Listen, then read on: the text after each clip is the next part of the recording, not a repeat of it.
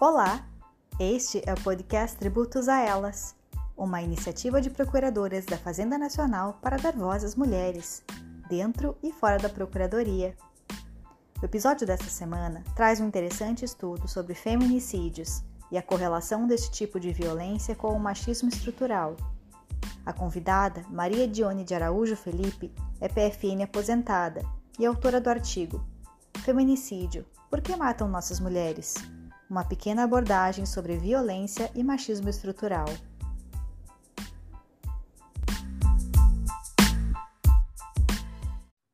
Olá, meu nome é Gessilene Moura e dando continuidade às entrevistas com as escritoras do livro O Poder Feminino entre Percursos e Desafios da Raiz Editores, hoje o podcast do Tributos a Elas entrevistará Maria Dione de Araújo Felipe. A Maria Dione é procuradora da Fazenda Nacional aposentada, especialista em integração econômica e direito internacional fiscal pela Fundação Getúlio Vargas. Tudo bem, Dione? Muito obrigada por sua presença aqui. Tudo bem, é um prazer estar aqui falando sobre um assunto tão importante e tão doloroso, na verdade, para todos nós, que é o feminicídio. A entrevistada é autora do artigo Feminicídio: Por que matam nossas mulheres? Uma pequena abordagem sobre violência e machismo estrutural. O artigo da Dione aborda o estarrecedor número de feminicídios no Brasil e sua correlação com o machismo estrutural. Dione, por que escrever sobre feminicídio? Essa pergunta, Gessi, envolve muitas respostas, mas a principal delas é tentar entender por que os homens continuam matando as nossas mulheres. Como se sabe, o feminicídio é o homicídio praticado contra a mulher em decorrência do fato de ela ser mulher, misoginia e menosprezo pela condição feminina ou discriminação de gênero, fatores que também podem envolver violência sexual, ou em decorrência de violência doméstica. A Lei 13.104, de 2015, mais conhecida como Lei do Feminicídio, alterou o Código Penal brasileiro, incluindo como qualificador do crime de homicídio o feminicídio. Então, o feminicídio é o homicídio praticado contra as mulheres. Devemos ter em mente que a lei só se aplica em dois casos: a violência doméstica ou familiar, quando o crime resulta da violência doméstica ou é praticada junto a ela, ou seja, quando o homicídio é um familiar da vítima ou já manteve algum tipo de laço afetivo com ela. Esse tipo de feminicídio é o mais comum no Brasil, ao contrário de outros países da América Latina, em que a violência contra a mulher é praticada comumente por desconhecidos, geralmente com a presença de violência sexual. Ou o menosprezo ou discriminação contra a condição da mulher, que é quando o crime resulta da discriminação de gênero manifestada pela misoginia e pela objetificação da mulher. Confesso que durante muitos anos eu tentei entender por que a violência levava nossas mulheres à morte. Embora os estudos apontem causas como patriarcado, o machismo, nunca me convenci sobre qualquer tese que justifique tamanha violência. Por isso, a necessidade de discorrer sobre o tema porque nasceu a necessidade de se tratar a morte das mulheres de forma distinta. E sabe por que isso aconteceu? Porque quando se cria leis, se cria a necessidade de entender o que está acontecendo. Por isso que não se dá o mesmo tratamento que se dá à morte dos homens. Essas indagações nos levam às reflexões que vão além da morte das mulheres e atingem toda a sociedade.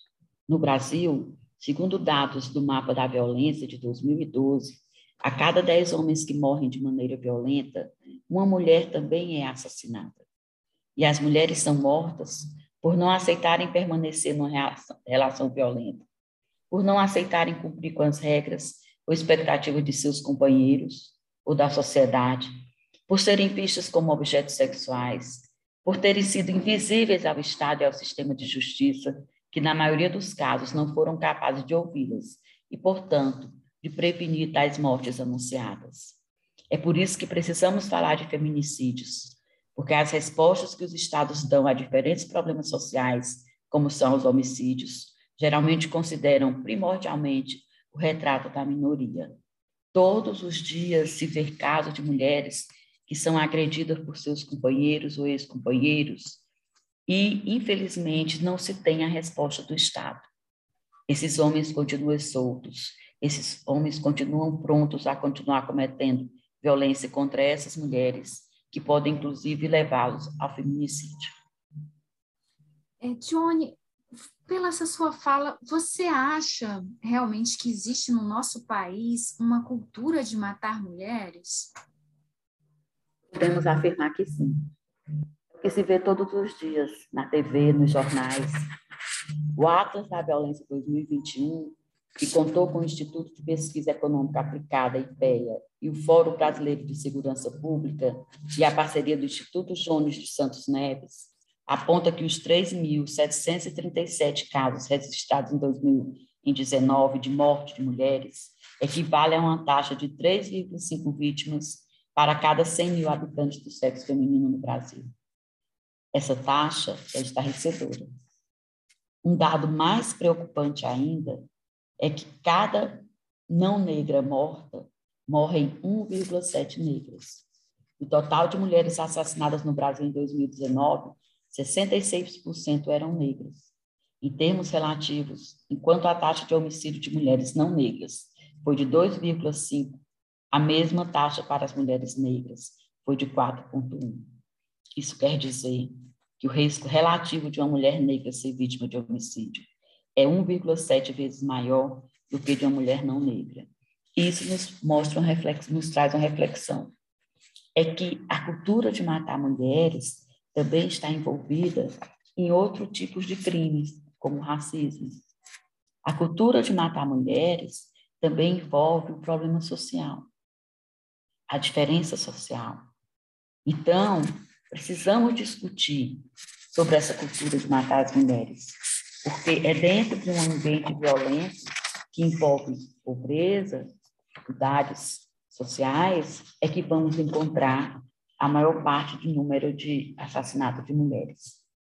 Um traço comum a todas essas violências é serem resultantes da desigualdade de poder entre os gêneros, isso é, da objetificação, objetificação da mulher, do controle sobre suas vidas e seus corpos, compondo esse cenário amplo de discriminação, resultante de uma cultura brasileira ainda fortemente patriarcal e machista.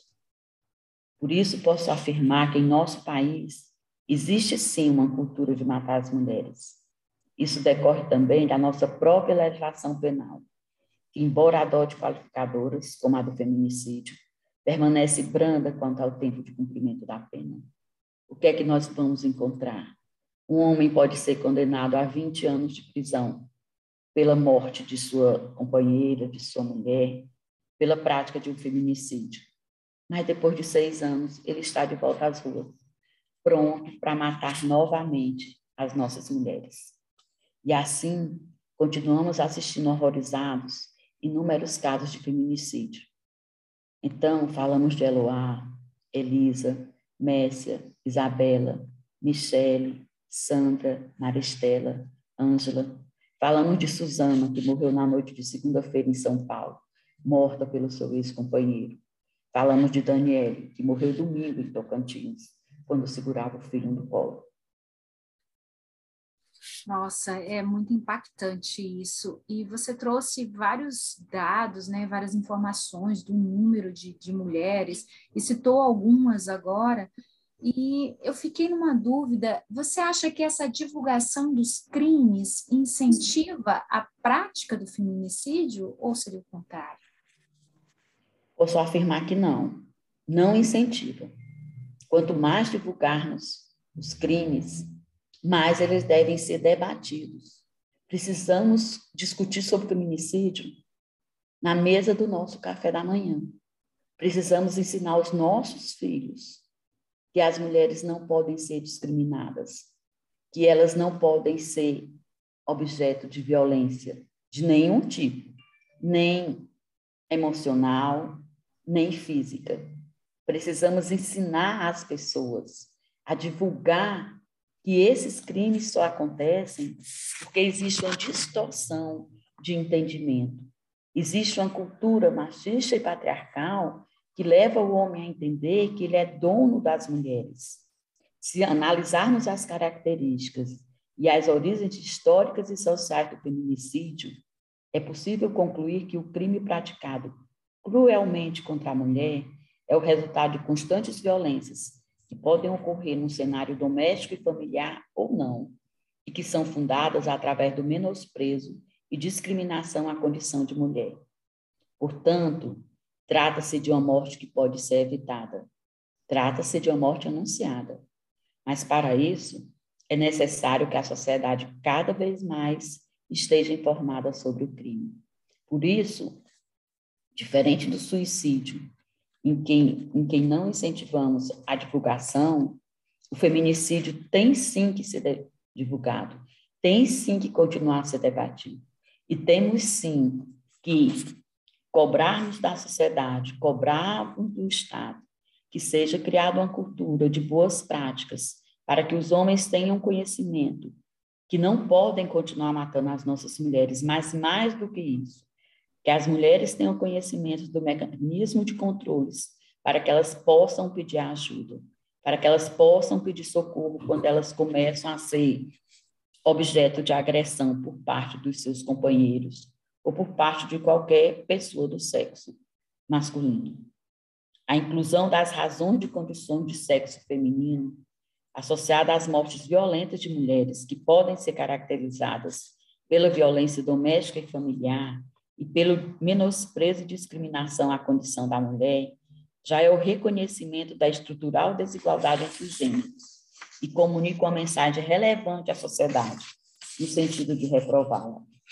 Mas as práticas penais também comunicam e é preciso reverter a reprodução dos, dos estereotipos de gênero na instrução e no julgamento dos feminicídios, ainda encontradas nos tribunais de júri, que configuram como crimes passionais, o que na verdade representam verdadeiros crimes de ódio. Precisamos começar a discutir e come precisamos começar a combater que não existe crime passional, que ninguém mata por amor, que amor não mata. Ainda se exige da mulher determinados comportamentos para poder ser dada como vítima legítima de punibilidade de seu algoz. Então, de repente, a gente vê discutindo sobre o tamanho da saia, sobre o tamanho do decote, sobre a forma como a mulher deu uma, a sua própria gargalhada. Começa a se discutir isso nos tribunais, começa a se discutir isso nos processos judiciais. E ao se fazer isso, minimiza a violência contra a mulher, minimiza os fatos que provocam feminicídio. Por isso precisamos discutir sobre o assunto. Por isso precisamos brigar em relação a essa cultura. Por isso, tão necessário que peçamos ajuda à sociedade, ao Estado, para que práticas como essa sejam combatidas. Por fim, eu quero destacar que o feminicídio representa uma entre tantas outras lutas que precisamos avançar.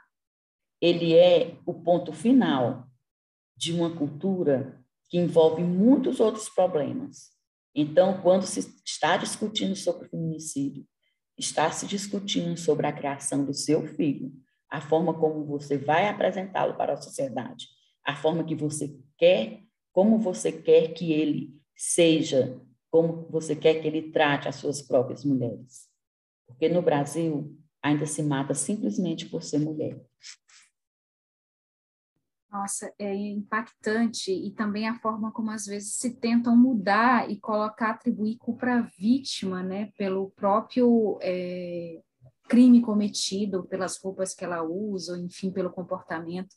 É uma coisa realmente estarrecedora. Mas o nosso tempo está acabando e, infelizmente, a gente vai ter que parar. Eu conversei hoje com a Maria Dione de Araújo Felipe, que veio aqui compartilhar um pouco do seu conhecimento sobre esse assunto tão impactante do feminicídio no Brasil e da urgência de políticas públicas que minimizem né, essa realidade. Gostaria de agradecer a sua disponibilidade de vir aqui conversar com a gente no nosso podcast e deixo agora a palavra em aberto para as suas considerações finais.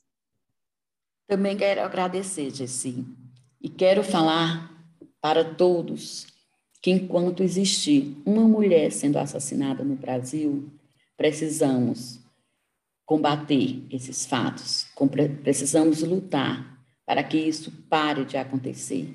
Precisamos começar a conversar isso de uma forma bem coloquial, para que isso faça parte dos nossos diálogos diários e que assim fazer a gente possa começar a evitar essa cultura de se dizer que se pode matar por amor. Muito obrigada.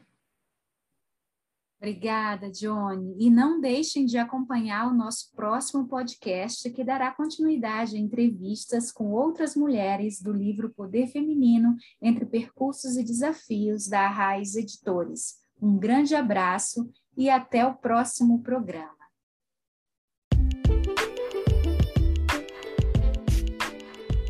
E aí, curtiu? Então conta pra gente! Ou mande sua crítica ou sugestão através do perfil no Instagram, arroba tributosaelas, ou para o e-mail tributosaelas.gmail.com. Até o próximo episódio!